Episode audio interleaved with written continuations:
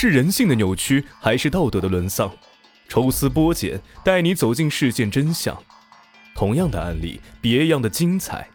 欢迎收听《逢生大案纪实》。欢迎收听今天的大案纪实。咱们接着上一集继续讲述。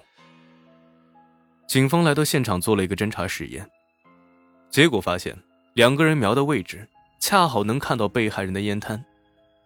据此，警方推断，这两个人很可能是看到王小佳快要收烟摊了，这才掉头的。由此，侦查员们判断，这两个人在被害人收摊之前就潜伏在了小巷之内，待被害人进入小巷之后才动手作案的。警方根据这两个人的体貌特征。调取了周边的监控视频，果然，侦查员在胡同内一处居民自己安装的摄像头内发现了一段画面。案发后两三分钟，视频中一辆摩托车从中心现场驶出来，在黑暗中疾驶而过，摩托车出现的时间与案发时间相当吻合，虽然速度很快，但仍然可以看出来就是之前那辆白色的摩托车。沿着这辆摩托车逃跑的路线。警方继续在天网系统中排查着，很快，他们又在监控中发现了两个人的身影。侦查员经过一系列的比较，这两个人的嫌疑逐渐的在加重。凶手作案时间是在夜间，录像效果相当的差，所以侦查员们并不能辨认出两个人的样貌，这给警方继续侦破案件带来了相当大的难度。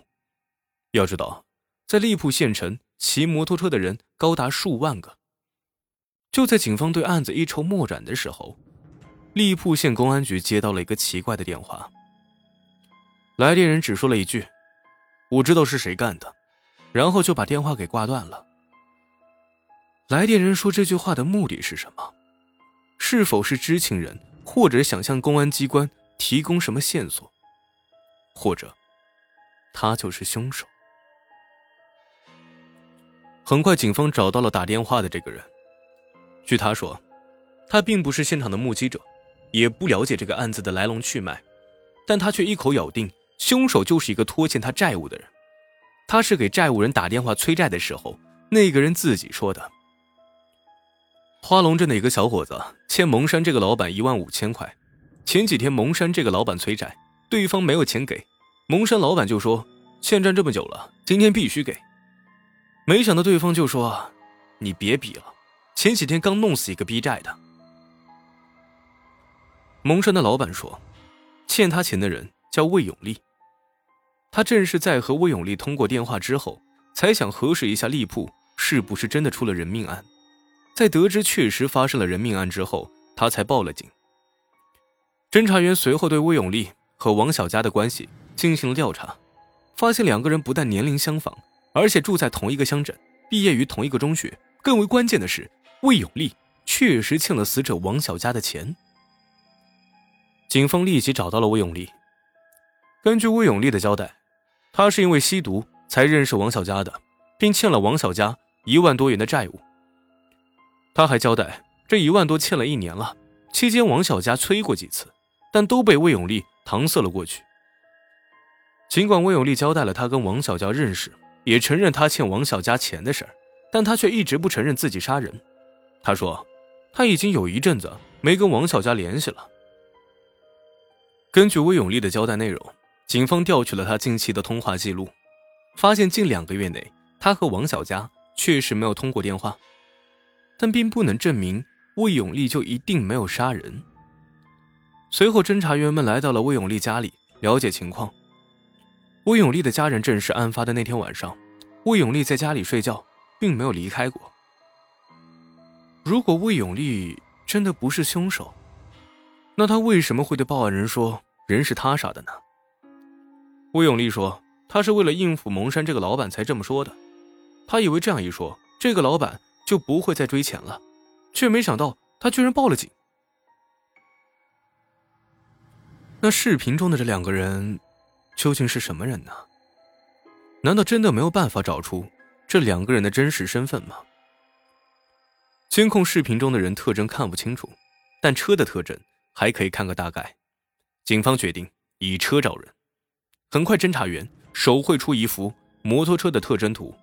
警方很快就对利铺县所有摩托车销售商进行了走访调查，发现这辆摩托车在利铺县只有五台。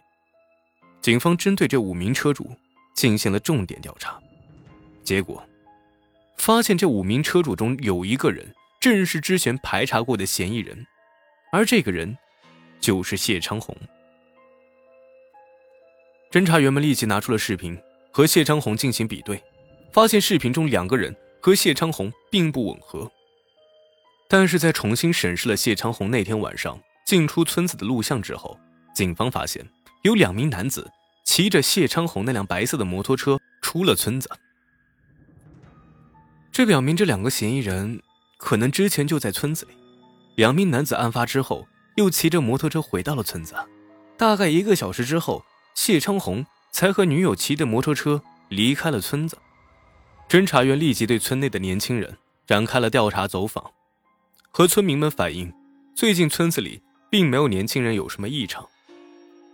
侦查员来到了谢昌红打牌的米粉店了解情况，几位牌友都表示，谢昌红在打牌期间除了上过几次卫生间之外，再也没有离开过。有两次去卫生间的时间比较长，每次呢都在十几分钟左右。当时是他的女朋友替他打牌的。从这些牌友这里，警方并没有得到什么太多的线索。虽然不清楚谢长红那天是不是真的去了厕所，但是有一点是可以肯定的：谢长红出去的那点时间一定不够他杀人的。那会不会是有人偷了他的摩托车去杀人，然后嫁祸于他呢？警方在村子里进行秘密摸排，当摸排进行到第三天的时候。一个小卖部的老板向警方提供了一条线索。老板说，昨天有两个外村的年轻人来这里喝酒，喝多了便争吵了起来。老板说，争吵的内容虽然听不太明白，但是在争吵的过程当中，两个人反复提到了一个叫梅花的人。警方分析，这两个人很可能就是作案嫌疑人。然后警方迅速调取了这两个人的资料，两个人一个叫张思成，一个叫李小旭。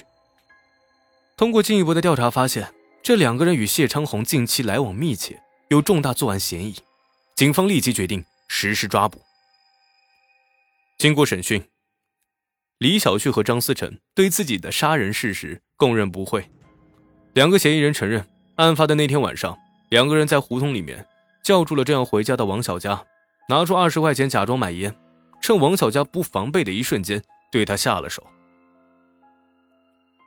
凶手终于破案了，但是还有一些细节让侦查员们百思不得其解。张思成和王小旭为什么要对王小佳下手呢？